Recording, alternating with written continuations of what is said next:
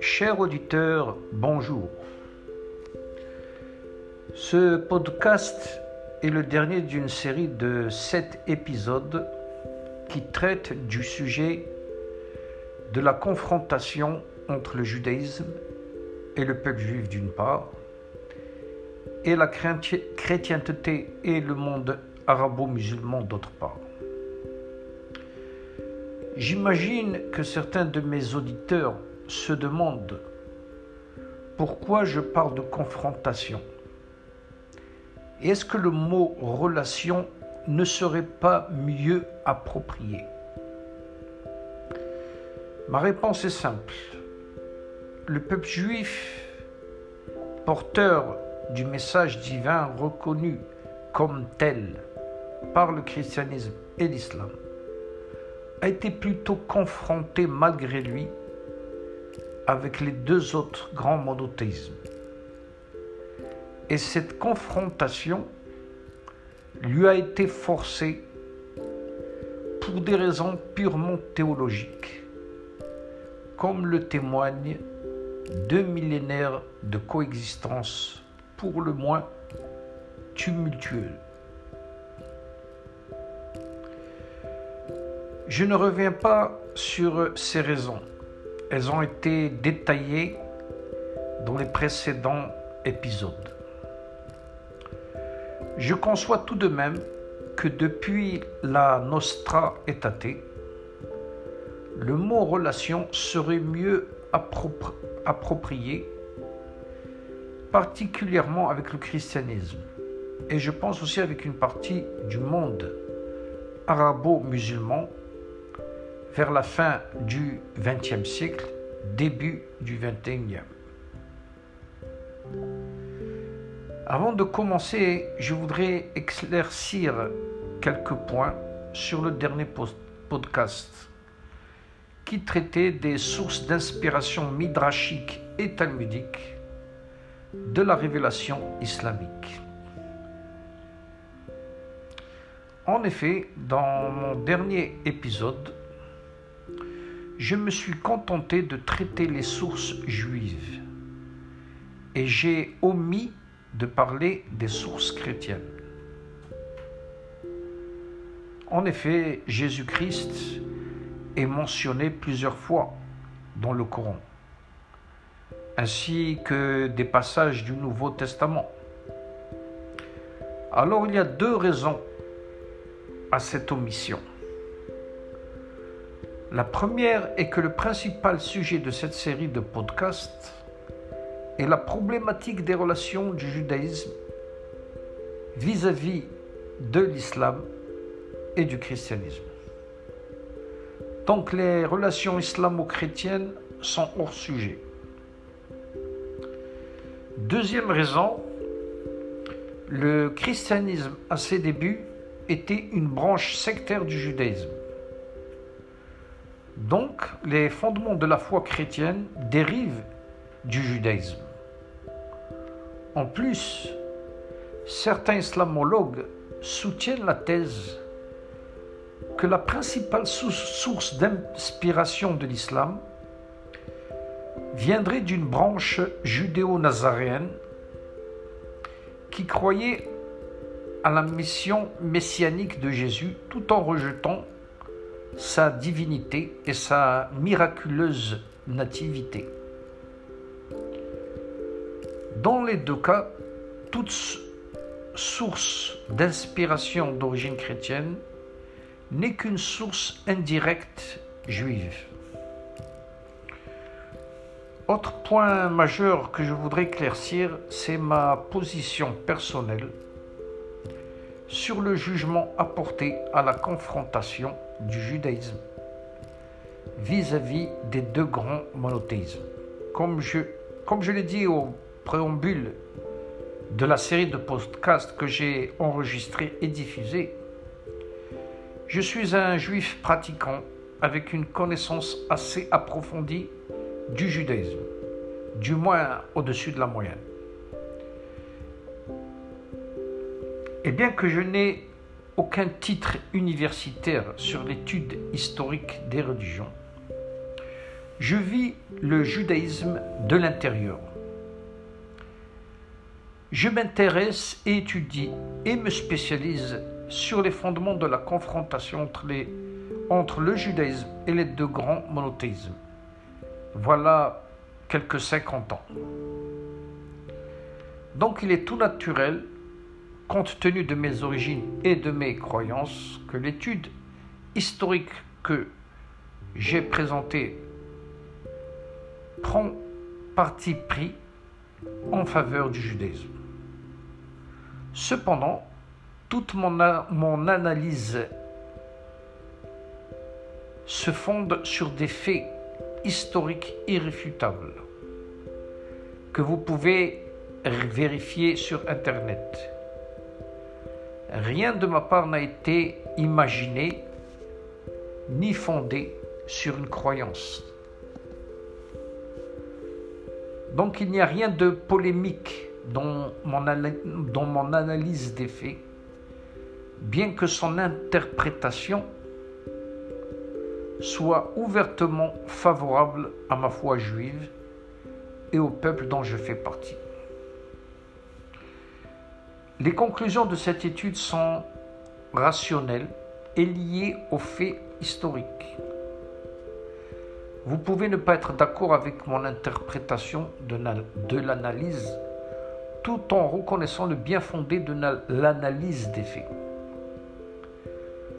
En plus de ça, je me suis écarté de tout débat théologique entre le judaïsme et le christianisme et l'islam d'autre part.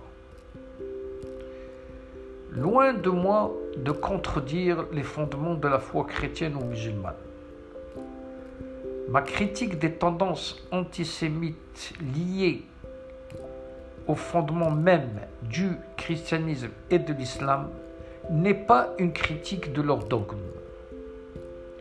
Je n'ai aucune volonté de débattre sur la foi de la nativité miraculeuse de Jésus-Christ, ses miracles et sa résurrection, comme je n'ai aucune volonté de débattre au sujet de la croyance que Mahomet a reçu ses messages divins par l'intermédiaire de l'archange Gabriel dans une grotte du désert arabique. Tout en respectant la religion de chacun, je me permets de critiquer vigoureusement toutes les intolérances et la haine vis-à-vis du peuple juif, imposées sur la base du pouvoir de la force par la chrétienté et le monde musulman. Aux chrétiens, je dis, faisez preuve d'humilité. Prenez en considération que le peuple juif continue d'exister, même s'il ne croit pas la mission messianique de Jésus. Il prospère et même a bâti une entité indépendante en Terre Sainte. Vous n'êtes pas les héritiers légitimes du peuple juif qui se doit de disparaître ou tout au moins d'être en position d'humilier et d'errant éternel. Reconnaissez que vous partagez un patrimoine spirituel commun et qui plus est vous a été légué par le peuple juif. Reconnaissez que vous avez une dette morale contractée pendant près de 2000 ans de persécution et de massacres et d'intolérance. Le message de la Nostra Aetate du Concile Vatican II est un premier pas vers la bonne direction.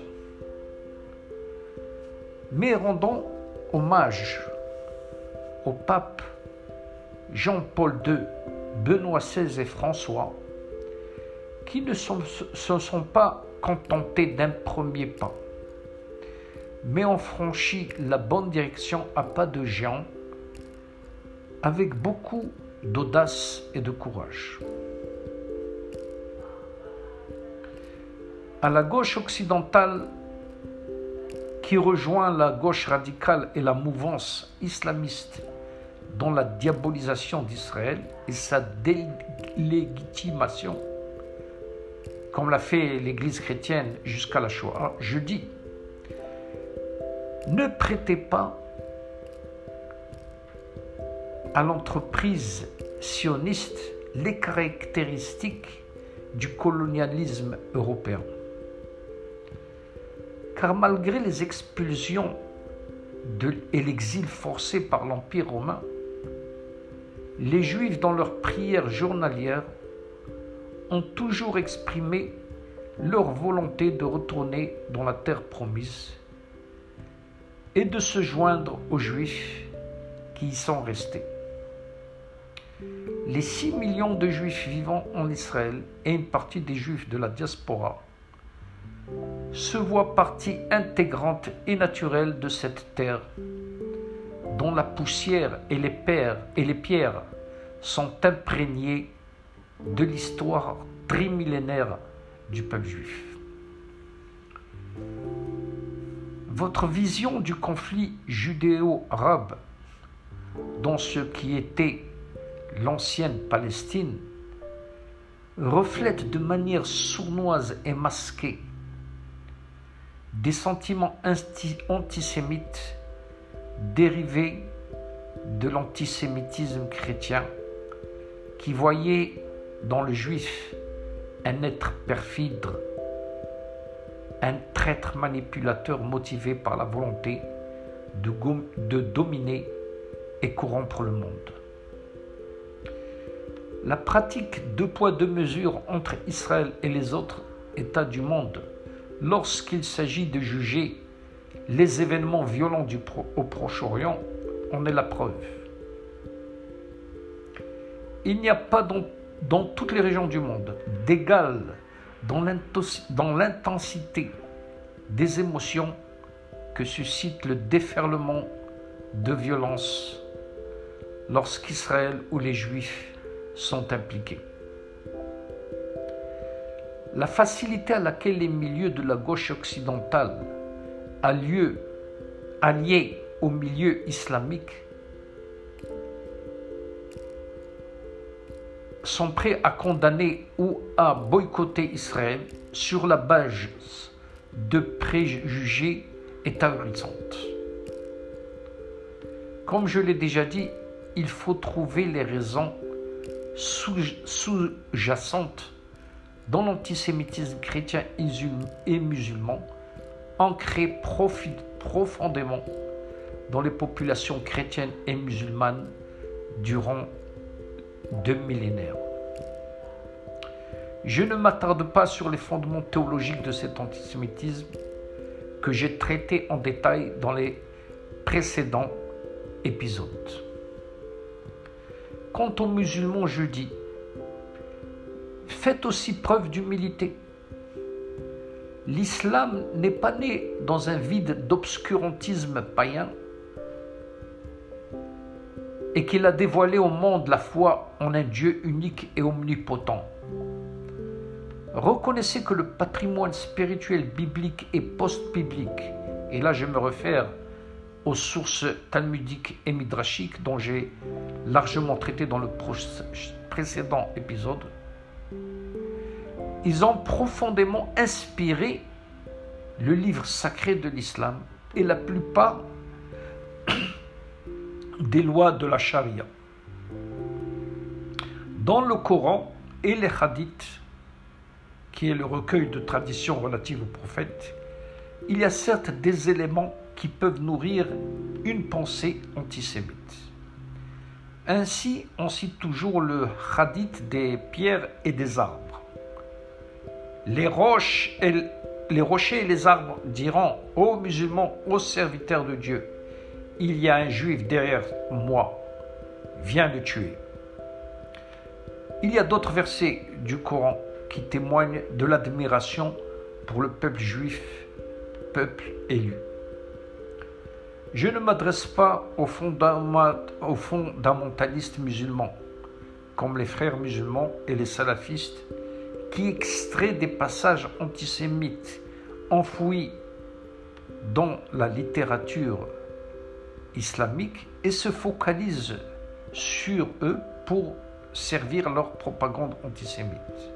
Mais aux musulmans modérés qui ont choisi avec fermeté de mettre les textes coraniques dans leur contexte historique et considèrent le peuple juif comme le dépositaire original du message monothéiste qui lui a été révélé par Dieu, comme le, Coran lui-même en témoigne.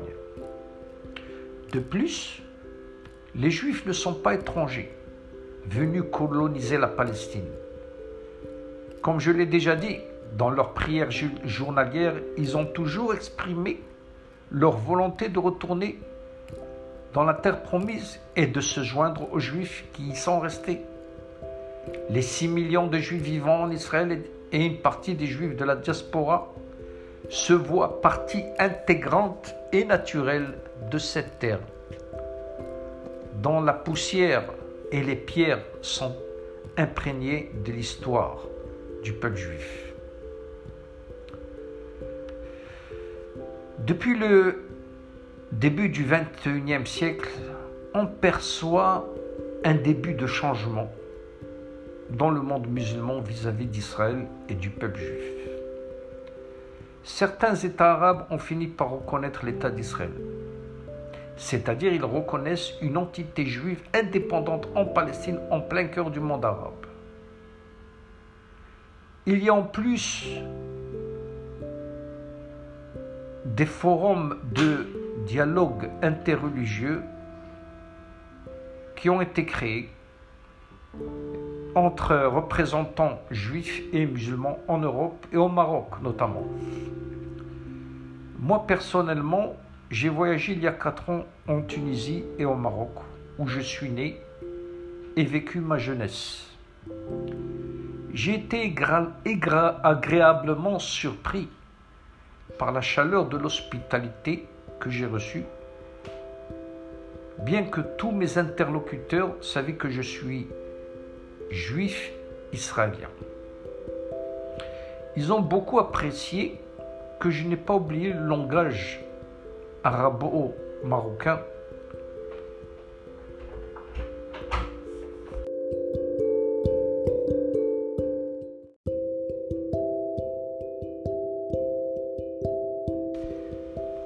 Ils ont beaucoup aussi apprécié ma nostalgie du paysage judéo-arabe où j'ai vécu.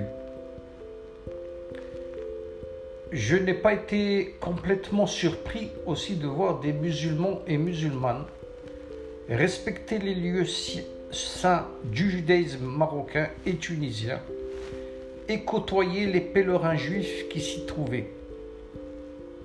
Et pas pour des raisons touristiques, mais parce qu'ils partagent avec les juifs la croyance religieuse au pouvoir bénéfique, quasi magique de ces lieux de pèlerinage. Certes, les musulmans fondamentalistes donnent le temps et couvrent les voies courageuses des modérés.